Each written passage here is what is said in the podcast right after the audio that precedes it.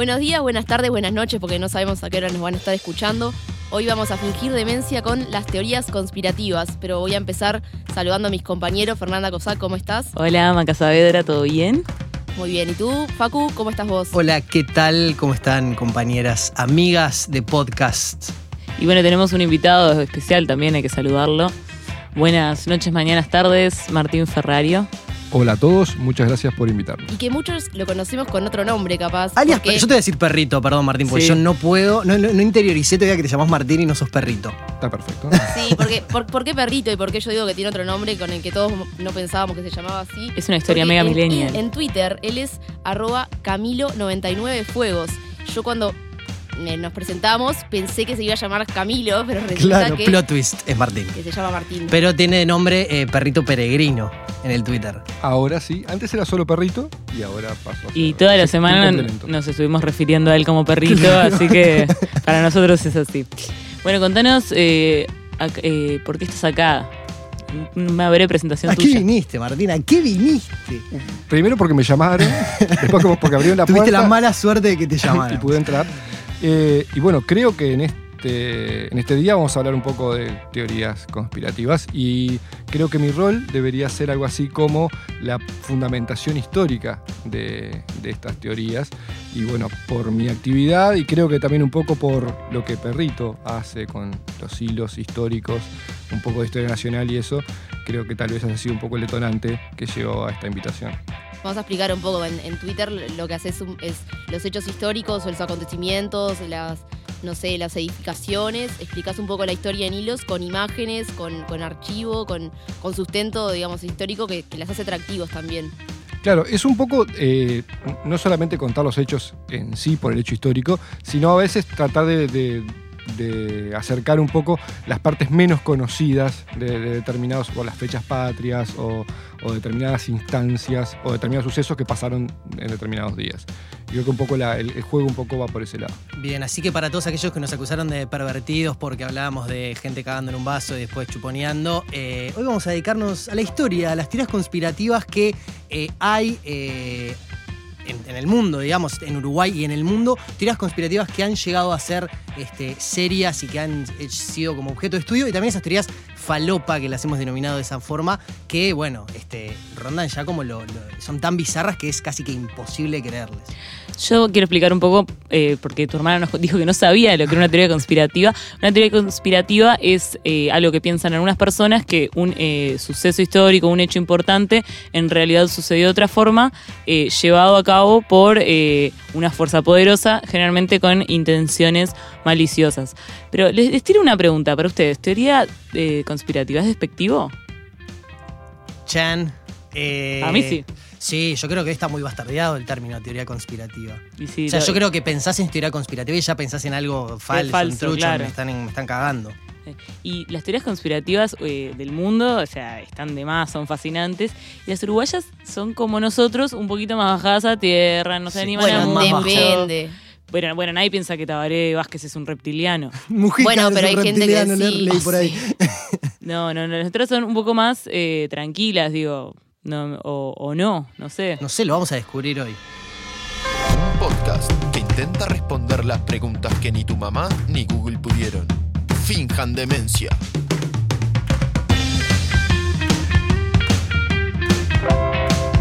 Con Macarena Saavedra.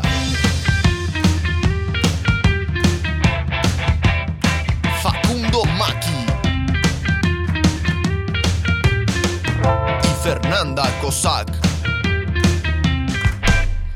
Bueno, yo quiero empezar con una teoría conspirativa que a mí me llamó la atención muchísimo, que es que Australia no existe, que todos los que viven en Australia, o sea, el avión te lleva a un lugar que no existe y los que viven ahí son actores. Lo Entonces vos llegás, buenísimo. llegás a un lugar y no es, o sea, Australia no es Australia, no existe como país, son todos falsos. O sea, me llamó la atención el nivel de la creatividad de esa, que en realidad si te pones a pensar yo, no quiero sonar medio demente, pero si te pones a pensar en realidad ¿Cómo cualquier no lugar que te que lleva a un avión puede ser cierto, ¿por qué no? Claro, usted subís un avión y en realidad pa- afuera puede pasar una película y te hacen que se mueva y te No, bajas. ¿en chicas, dónde? esa es Australia, es Australia. O sea, no, la que hablábamos recién que alimentó, digamos, nuestras infancias, es esa teoría que dice que Walt Disney está congelado, que se murió o estaba muy enfermo. No, no que se murió, que estaba muy enfermo y que como para preservarlo hasta encontrar la cura de su enfermedad, que no tengo ni idea cuál es, eh, Lo lo, congelaron. congelaron, Pero ustedes básicamente. la creen. Espera, ¿estás Yo la recreo. está- ¿estás diciendo que no está congelado? No, yo digo que está ah, recontra ta, ta, ta, congelado. por eso acá, finjan demencia, creen. ¿Cree? está de- No, banca no. fuerte esa teoría. Yo soy detractora de esa teoría. somos mayoría, acá es una democracia.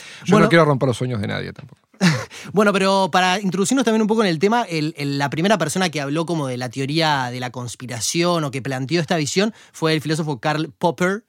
Eh, y nada, en realidad lo que él decía era como que la- las, las teorías conspirativas surgen en un contexto donde eh, intentamos encontrar...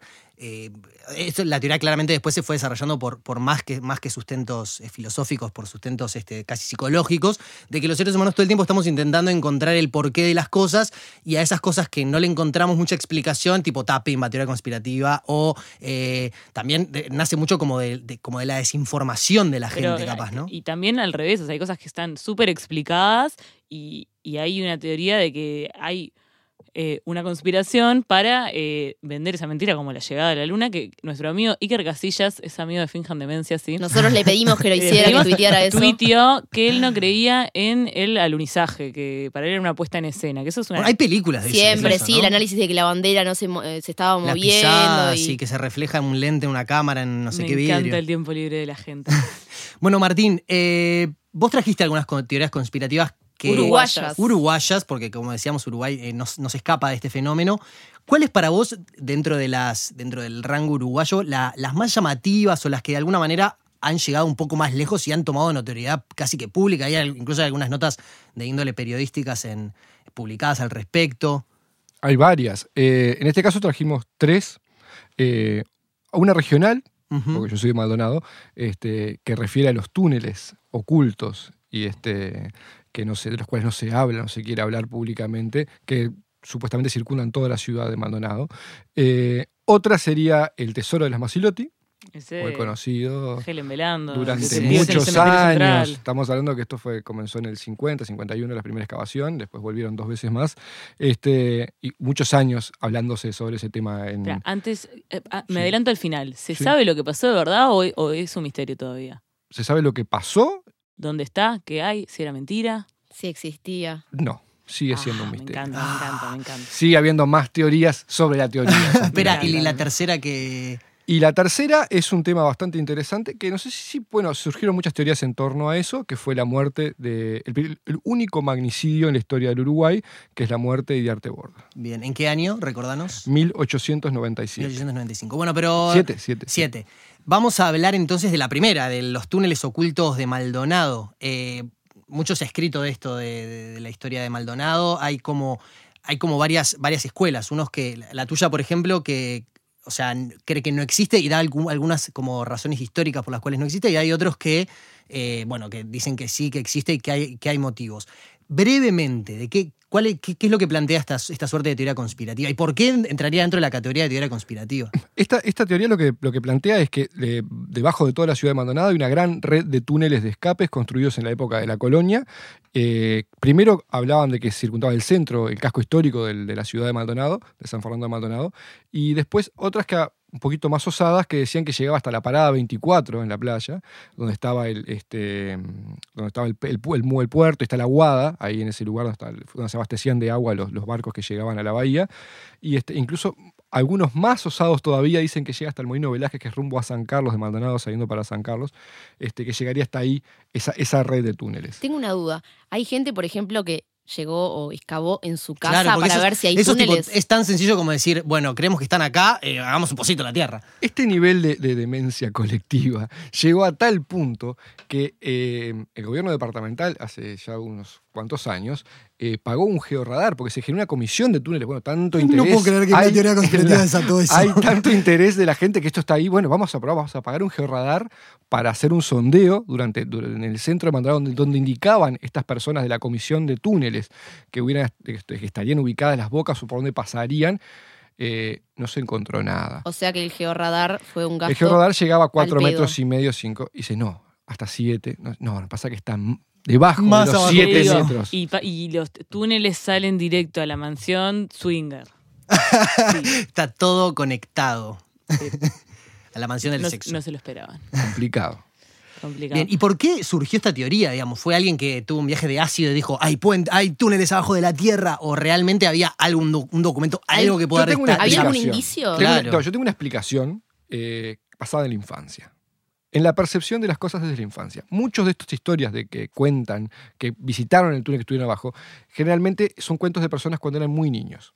Los padres le contaban esa historia Bajan y se la creyeron. No, bajaron. En realidad eran cisternas. Sí hay algunas cisternas sépticas que después quedaron vacías, algunos aljibes que tenían a su vez unas, como el- no sé si conocen, la casa de Rivera en Durazno, que tiene un pozo de agua muy grande, con una bóveda muy grande. Claro. Bueno, No sé qué me parece más deprimente, si que no existan o que sean al final tipo aljibes. bueno, entonces eran pasadizos. Entonces tra- transcurre- podían hacer cuatro metros. Y claro, cuando uno es un niño, yo me acuerdo, por ejemplo, tenía la percepción de comer las merienditas cuando era chico. Para mí una cosa gigante. Hoy como una meriendita y no. Claro, el. Ricardito. que, Claro. by the way, es otra teoría conspirativa que dice Que que, el se Ricardito cada día más chico. Sí, sí, Creo sí. sabemos que es verdad también. Pero es como la percepción que uno tiene de las cosas. Claro. Entonces, eso transitaron dos cuadras caminando. En realidad, capaz que transitaron cinco metros, seis, diez. Claro. Claro. No era tanto. Bueno, yo tengo una teoría que está mundial que, que se relaciona mucho con eso que se llama el efecto Mandela. Que esta es un viaje, es la, la de los Looney Tunes. Ah, buenísima. Que, porque, ¿qué pasó? Cuando liberaron a Mandela, much- mucha gente empezó a decir, no, ¿cómo? Pero si lo mataron. Yo me acuerdo cuando lo mataron. Yo me acuerdo del funeral, yo me acuerdo de eh, cómo se revolucionó la gente cuando se murió. Entonces una mujer empezó a encontrar que mucha gente, como ella se acordaba. O sea, y no podían ser cientos de locos que tenían ese recuerdo que no había ocurrido porque Mandela estaba vivo. Y no es que, ah, no, al final era mentira. Había gente que pensaba que no pasó y gente que pensaba que sí. Entonces empezaron a desarrollar la teoría de que en realidad nosotros viajamos entre universos. Esta me encanta. entre universos. Hay, hay un montón de universos con infinitas variables de cosas que pasan y no pasan. Y nosotros a veces en los parecidos vamos viajando. Entonces, por eso a veces tenemos recuerdos de cosas que no pasaron. O sea, vos te acordás tal cual que algo pasó y no pasó porque en esta línea temporal no pasó, pasó en otra y vos viajaste. En esa creo, tipo. Creo- O sea, ah, suscribo. sí. O sea, no puedo estar más de acuerdo con esa teoría. O sea, no puedo estar más de acuerdo. Y- Son como las tierras, Para las mí, tierras de para mí los de vu tienen que ver con eso. Tierra 405. Me, me erizo escuchándola. Vos, tremendo. Y, y no, y bueno, y es lo que, ¿por qué la de los Looney Tunes? Porque, porque para, para vos Looney Tunes, ¿cómo, ¿cómo se escribe? Los Looney Tunes, los dibujitos, la palabra Tunes, ¿cómo se escribe? Con doble O. No, se escribe con U. Siempre se escribió con U. Entonces, los que pensamos que se escribía con, do- dos O. Ah, es porque viajamos, Ah. viajamos en un universo que, que se escribía así. Eso es lo que dicen, porque no puede ser Ah, que, no de puede ser que todos nos acordemos. Entonces, esa teoría para mí es genial. Y bueno, puede ser la explicación de los túneles de Maldonado. Completamente. En una, eh, Había presupuesto para paralela. en hacerlo. una línea temporal había túneles y en otra no. Claro. Y bueno, y teorías eh, falopa como estas hay. digamos, Pero pará, la, explicación sustentable. Vamos a explicar mi explicación Sí, de por qué esto no. Bueno, la es principal. explicación real. Parece- parece- no, la explicación real. Es un tema eh, financiero. Maldonado tiene una pobreza franciscana en la época colonial. Estamos hablando del siglo XVIII. O sea, no había apenas había plata para poder terminar el cuartel de dragones que ustedes hoy ven reconstruido, que se reconstruyó en el 68 y todo, que es un ícono del casco histórico de Maldonado, de los pocos que tiene. Este, y poder construir una red de túneles de piedra. No había madera para hacer las Pero siempre aberturas de ese Siempre cuartel. en las teorías conspirativas hay una secta que viene y pone Claro, la plata. y se la- después se la lleva. Sí. Bueno, que venga esa secta y haga el subte. Supuestamente, este video, por supuestamente, favor. supuestamente eran Es como para el plan proteger, Atlanta de- para del siglo escapar, XVIII. para escapar. O sea, esto tenía que haber sido de hecho a fines del siglo XVIII, pero en 1806-7 caen las invasiones inglesas. Los pican para chorizo, hermano. Claro, ¿dónde no, van a no escapar, se escaparon querido? por ningún lado, no pudieron hacer nada. O sea, les duró menos que un suspiro la resistencia. Bien. Y se resistían desde las azoteas, tampoco de las de abajo. Claro. Eh, respecto a la segunda teoría que trajiste para compartir hoy, Las Masilotti. las Masilotti. Hablemos de eso. Las nos Masilotti llegan. Expliquemos brevemente de qué va también. Bueno, las Masilotti eran dos hermanas este, que habían, ven- venían, vinieron a Uruguay a fines del año, del año 50, en la Navidad del año 50, este, con un, mapa y este, pidiendo al Estado los permisos necesarios para poder eh, buscar un tesoro que decía ese mapa que su padre en dos veces anteriores que había venido a Uruguay a fines del siglo XIX había trazado, y este, buscando ese tesoro, y bueno, eh, decían que estaba en inmediaciones del cementerio central. Eh, consiguen todos los permisos y en el año 51 comienzan las investigaciones, las excavaciones de todo esto. Esto suscita un gran revuelo a nivel Es nacional. el sueño del Aparte, pibe. una ¿Quién no se le mezcla. ocurre encontrarse un mapa del Fue el tesoro? primer La mezcla trending de topic un de tesoro Uruguay. en un cementerio. O sea, Sí, no, es es, toda la mezcla de, de- de Ni que lo hubiera pensado. Helen Belando. No. La primera palabra que surge en ese momento es profanación. La iglesia se pone de punta. O sea, no, Claro, no querían bajo ningún concepto. pero las dejaron excavar. o Los sea, dejaron, y bueno, porque es bueno, ya ahí ya éramos laicos. O sea, la iglesia, Ah, mi hijo claro. quédese quieto, los cementerios estaban secu- secularizados de la época de Berro, o sea que acá ustedes no mandan. Todo bien, pero no. Fue un poco la teoría, fue, la idea fue esa, no más que teoría. Este, bueno, el tema este es que buscan y el, nunca tuvieron muy claro, nu- nunca nadie, ellas nunca mostraron, siempre lo llevaban muy resguardado el mapa de ese tesoro que había trazado su padre. Algunos periodistas dicen haberlo visto de reojo, porque estaban todo el tiempo rodeados de periodistas, todo el tiempo todo el mundo estaba hablando de esto. Sí, Mer, esto Y Merca. siguiendo- imagino cubriendo El minuto- esto el en la minuto- web, Era- subirme una nota de Claro. eso. Todos los días una de las. Era el viral de ese siglo. viral del siglo. Total. Extremadamente viral. Bien, y entonces, eh, ¿encontraron algo? ¿No encontraron nada? No, ese año no encuentran nada. Después ahí cambia, cambia el origen, hasta nunca se sabía muy bien cuál era el origen de, de ese tesoro. Se, ma- se manejaban muchas hipótesis. Y ahí eran las teorías Este, una de las, de, las, de que se manejaba, por ejemplo, es que era un tesoro de Garibaldi, que Garibaldi era parte de lo que Garibaldi estaba acumulando para solventar, cuando ya, ya Garibaldi en ese momento estaba, estaba, estaba aquí a cargo de la, de la flota, del- de, la flota y del, ejército, de del gobierno de la defensa, este, estaba acá, estaba como juntando todo ese capital para poder mantener todo el, Claro. toda su estructura. ¿Y que lo, por qué lo guardaban en un cementerio? Bueno, supuestamente dicen que la hija de Garibaldi muere ahí y aprovechan el entierro de la hija para poder guardarlo Me ahí. encanta. Nadie iba a profanar la tumba se- de una y niña. nunca se abrió la tumba de la niña. No. Ah, de- Y tengo una pregunta, ¿qué, qué es la leyenda que dice qué tenía ese tesoro? Porque podía ser huevos, no sé, cualquier Ah, cosa. No, Tengo- oro, suponemos. Lo tengo recopilado, ¿qué tenía? La lista de objetos según que dicen componía Ah, el tesoro de Masilotes. específico. Bueno, sí, esto vamos a decir. Decía- hasta, hasta decían que tenía elementos de la cultura incaica, que era bastante alejada de nuestra realidad cultural en el Uruguay. Porque eso también, hay una parte que no les conté, que es la otra teoría, aparte de la de Garibaldi, es que decían que podía ser perteneciente eh, al Papa Pío IX, al Pío IX. No Pío IX de Comer, sino al, pa- al Papa del Al cual vino esto, ¿no? Qué rico Eh, un pionón ahora. Sí, pero el tema es, es bastante turbio, porque aparentemente el Papa habría tenido un hijo Ah, hija esto que se pone acá, barra hijo el uruguayo. O sea, ¿Un uruguayo? papa tuvo un hijo uruguayo, claro, en territorio nacional. Este papa, no siendo papa Porque vino todavía, a visitar más de una vez. vino dos veces en realidad. Vino en su viaje a Chile, tuvieron un viaje muy tortuoso, cruzando el Atlántico, fue bastante complicado, paran en Uruguay y después siguen su viaje a Y Chile. deja un pibe. La, excu- la excusa perfecta No, para Y volver. después, ¿qué pasa? Ahí en Chile hay todo un tema que ahí con la iglesia y todo, tienen que empezar a, mandan sacar todo lo que es el, el- toda la parte del, del- acervo que tenían las, iglesias en Chile y dejar únicamente, meramente lo eclesiástico. Entonces, pare- aparentemente, una teoría puede ser que todo eso extra que había de bienes pertenecientes a la curia en ese momento, este, se lo pueden haber traído como pretendiendo sal- salvaguardarlo del gobierno. Estamos hablando de esto de O sea, la primera 1823-24. offshore de, de la historia. Algo así. O sea, escondieron para que no le saquen. Claro, algo así. Los Panama bueno, Papers de esa época, por favor. Vuelven y cuando vuelven paran en Uruguay. Se quedan seis meses en Uruguay. Este, no sabemos bien por qué. Y en ese momento, aparentemente, eh, habría engendrado esta criatura siendo este, un. Papa, un- sí. No, no era papa Todavía. todavía. Ah, bueno. No, pero Bueno, era. pero ya era pero sacerdote, ya era claro. Sí, sí, sí, sí, sí, sí, sí, ya estaba ordenado todo, ya tenía todo. Este. ¿Y qué, qué- de- decías que qué más podía haber ahí? O sea, además de Bueno, de dentro de todo elementos. eso que teníamos que les decía, bueno, aparte de esas partes incaicas que podrían tener su origen en esta origen chileno, Claro. de que podía venir de ahí, de toda esa parte del altiplano, había bosquejos de Miguel Ángel para la estatua de del Papa Julio II, escritos originales de estudios de escritores españoles como Francisco de Vargas, Juan Valdés, Juan de Acosta, Alfredo Blas de Varela, entre otros, escritos de Antonio Pérez, que fue secretario del rey Felipe II de España, Bueno, mañana me a acabar, creo. acerca, porque Felipe, no olvidemos que Felipe, Felipe II fue el, el- el gran promotor de la Inquisición española. O sea, todos estos Claro. documentos vinculaban a, Enrique- a Felipe II con la Inquisición.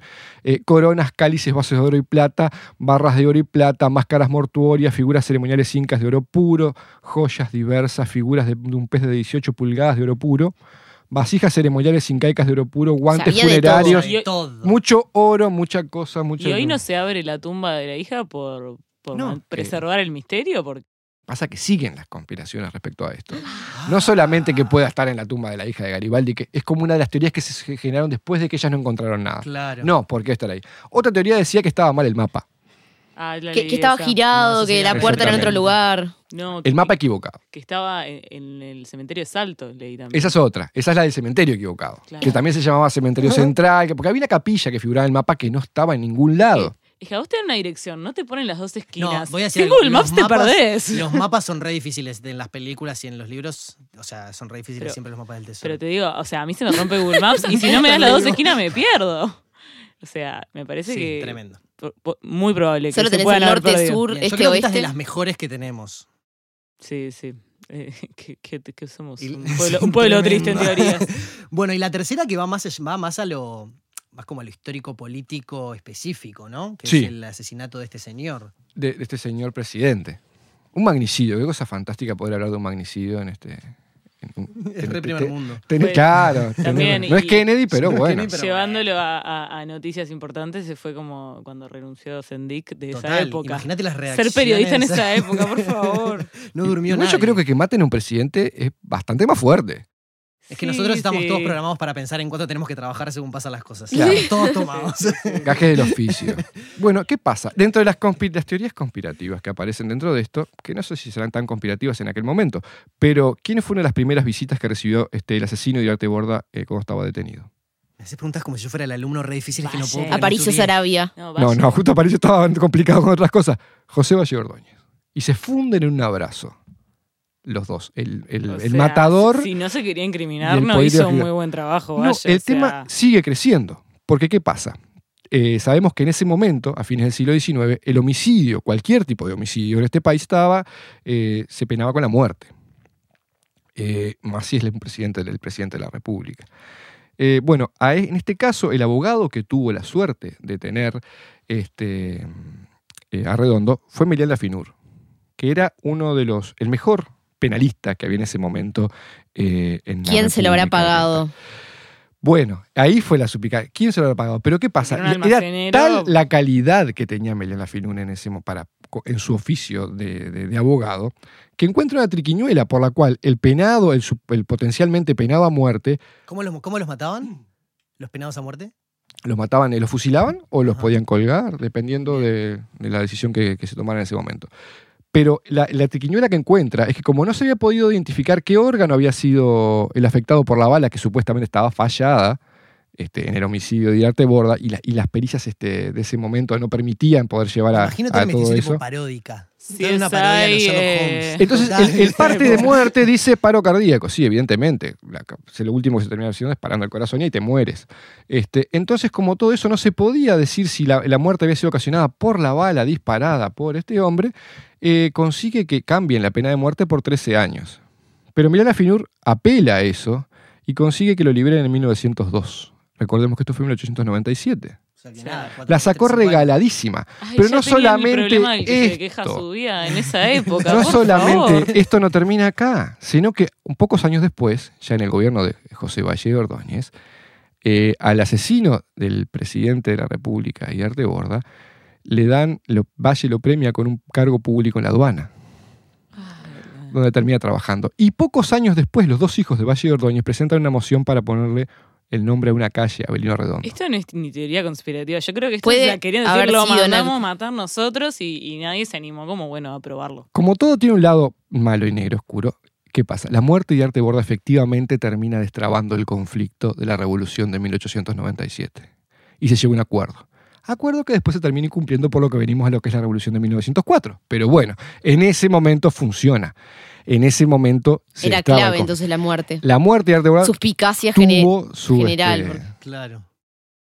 tuvo su efecto, este, el efecto deseado por este, quienes en su momento habrían pensado matarlo. Bueno, pero no solo de teorías así escalofriantes vivimos, sino también de las teorías falopa. Por ejemplo, acá tengo una que me encanta, que es que existe la teoría de que la Tierra es hueca. No solo eso, sino que adentro del, del, digamos, no sé, la Tierra es hueca, adentro No digas hay, hay personas, no digas no, hay personas. personas, no solo eso, hay tipo un- su propio sistema solar. Qué Wow. Y ellos deben tener la teoría de que afuera hay personas. Claro. Y como que nosotros somos hormiguitas y que eso nunca lo pensaron cuando eran chicos. Que Maca. pueden haber personas que nos estén manipulando tipo marionetas. Que las Yo hay. re pensaba eso. No, pero que las eso hay. No, Maca, no pensamos eso. de, No, otra- de no. otras formas, asustando, Maca. que nos manipulan, sí.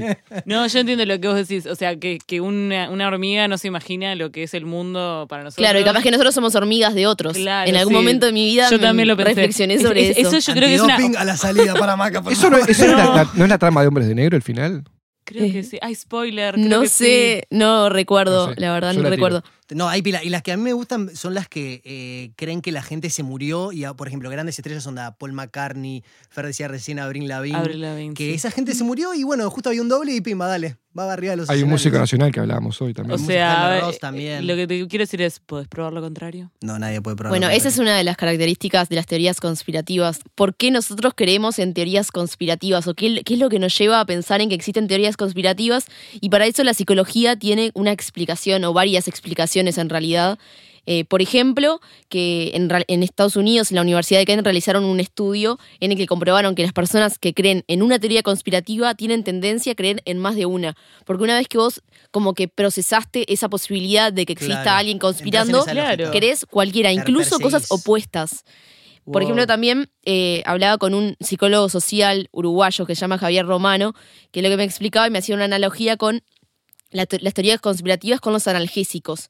Porque lo que nosotros hablábamos es como que te dan una. te, te, tra- te traban esa incertidumbre que tenías sobre cierto hecho y te como que te calman el dolor que sería no saber Claro. cuál es la respuesta o qué fue lo que sucedió de Claro, es verdad. lo que decíamos que en realidad surgen. El factor común creo que es la falta de información No, general. yo, No, y yo también no estoy de otro- acuerdo. Hay gente que quiere explicar cosas que ya están recontra explicadas y quieren ir en contra de eso. No, pero también hay un, hay un hecho eh, que es fuerte, que es el tema de la falta de confianza y de la legitimidad sí. de las autoridades. Eso sí, que eso sí. Claro. la mayoría de las teorías se, se- se tratan de, siempre tienen a- o alguna autoridad o algún rey, presidente, siempre hay alguien conocido Claro. detrás. Es, o- que, es que claro, porque vos tenés que tomar por bueno en tu vida mil cosas. Entonces vos decís, bueno, sí, el hombre llega a la luna, to- todo, lo que quieras, todo, o sea, eh, la- no hay reptilianos en el poder, todo, pero lo tomás No. por bueno, vos no lo podés comprobar. No, igual. Entonces un día que decís, no lo quiero creer, podés no creer en Totalmente. todo, podés Eh, voy- todo. voy por ese lado. Creo que voy a quebrar una lanza por las teorías conspirativas porque también lo que tienen esto es como de que de cierta manera te hacen cuestionarte cosas que quizás no te cuestionarás siempre y en, el- en algún punto también como que el- uno cuando empieza a hacerse esta idea de teorías conspirativas, sean ciertas o no, hace ese ejercicio de demandarle a ya sea al poder, a los gobernantes, a quien sea, este, a las personas que están Pruebas. al cargo. Claro, o sea, ¿cómo me puedes probar que esto no es cierto? no? Bueno, uno, por ejemplo, pasó uno con reciente Snowden. con Snowden, no también acá Total. en local con, con Sendik, el tema de lo que él lanzó del, del plan Atlanta, de que había un plan que, que se habían juntado personas en Atlanta para, para eh, de la derrumbar para la, la la izquierda. claro, pero era prensa, era justicia Claro. y Bueno. Políticos. Bueno, en ese caso, lo que este psicólogo social me explicaba es que en realidad, quizás en el momento en que Sendik eh, dijo eso, que, suena como muy raro porque nadie lo puede probar, porque tiene pinta de ser una medio teoría conspirativa, eh, lo, lo que, lo que ocurre es que en realidad, eh, si lo hubiera dicho en otro momento, por ejemplo en los 70, cuando estaba mucho más latente lo de la CIA y, y sus planes reales, que fueron Claro. reales en el exterior, quizás la gente lo hubiera creído más, creído. que ahora pareció una ridiculez su argumento. Claro. ¿No, le- no les pone muy triste a veces estar del otro lado de la teoría conspirativa? Porque nosotros tres somos periodistas eh, y cuando a veces, no sé, una nota que o es tuya o es de un amigo o es de un colega y alguien la tuitea como, ah, lo que quisieron decir y vos, pa, no sé, la escribieron antes de irse a dormir, re Claro, rápido no hay nada o me la mandaron y, y es decepcionante porque al fin y al cabo está bueno creer en teorías Sí, conspirativas. Completamente. En Fija Demencia bancamos las teorías conspirativas.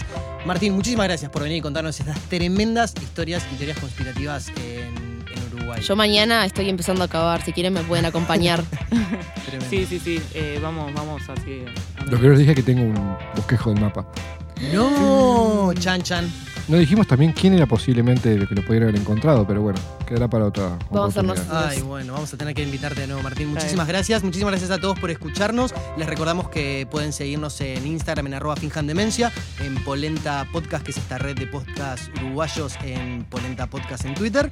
Y Joaquín Saavedra, en los controles, muchísimas gracias de nuevo por traernos este espectacular sonido y nos reencontraremos En dos semanas. en dos semanas. Muchas gracias. Finjan demencia.